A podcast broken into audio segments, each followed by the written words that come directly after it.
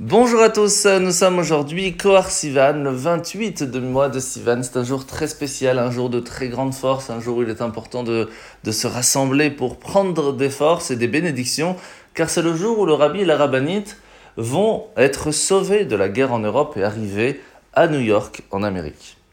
Alors il faut savoir que c'est aussi le jour où le rabbi va prendre sur soi la responsabilité, à ce que chacun d'entre nous jusqu'à aujourd'hui puisse avoir la chance de profiter d'une éducation juive, qu'elle soit transmise à nos enfants, que le judaïsme puisse se perpétuer dans les générations.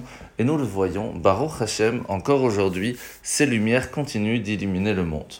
Alors nous sommes aujourd'hui dans le Tanya, dans le chapitre 9 du Shahar Echud Vemuna, où la hier nous a expliqué comment est-ce que même le plus grand niveau, le plus grand niveau que l'homme peut utiliser, ce qu'on appelle le sechel, le cerveau, cette force de compréhension, de réflexion, n'est pour Dieu en fait qu'une création.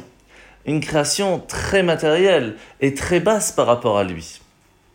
Et c'est pour cela que même si on essaye de comprendre vraiment comment Dieu réfléchit et agit dans le monde, c'est quasiment impossible. Et même si on veut donner tous les exemples possibles comme on l'a fait jusqu'à maintenant, l'essence même de Dieu ne peut pas du tout être comprise. Et c'est pour cela que nous avons besoin d'utiliser le niveau de émouna, de foi que nous avons en nous pour pouvoir réussir à vivre avec le message de Dieu à chaque instant. Alors, la mitzvah de ce matin, mitzvah négative numéro 266, le Kohen, le, prêtre, de façon générale, ne peut pas aller au cimetière, ne peut pas se rendre impur, même pour l'enterrement d'un de ses plus grands amis, mais seulement pour les gens les plus proches de sa famille. Alors, la paracha de la semaine, paracha de Korach, nous voyons qu'il y a 250 personnes qui vont suivre Korach et qui vont malheureusement en payer le prix, comme on l'a vu hier, où ils ont fait les encens et ils vont en fin de compte en perdre la vie. Il faut savoir qu'à ce moment-là, il y avait deux personnes, Datan et Aviram, qui ont toujours été en rébellion contre Moshe. Et Hachem avait déjà scellé leur sort.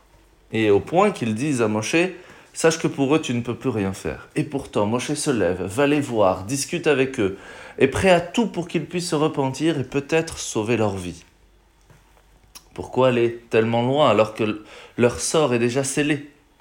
Nous apprenons de là que on doit toujours faire notre possible pour aider nos frères à revenir vers la Torah, vers Dieu. Et même s'il apparaît que tout espoir est perdu, même si on sait qu'ils l'ont fait intentionnellement, aujourd'hui encore plus, il n'y a pas vraiment de réflexion puisque c'est beaucoup d'ignorance qui est présent chez nous.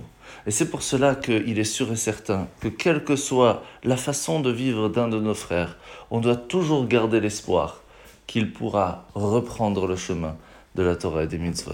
En vous souhaitant de passer une très bonne journée et à demain.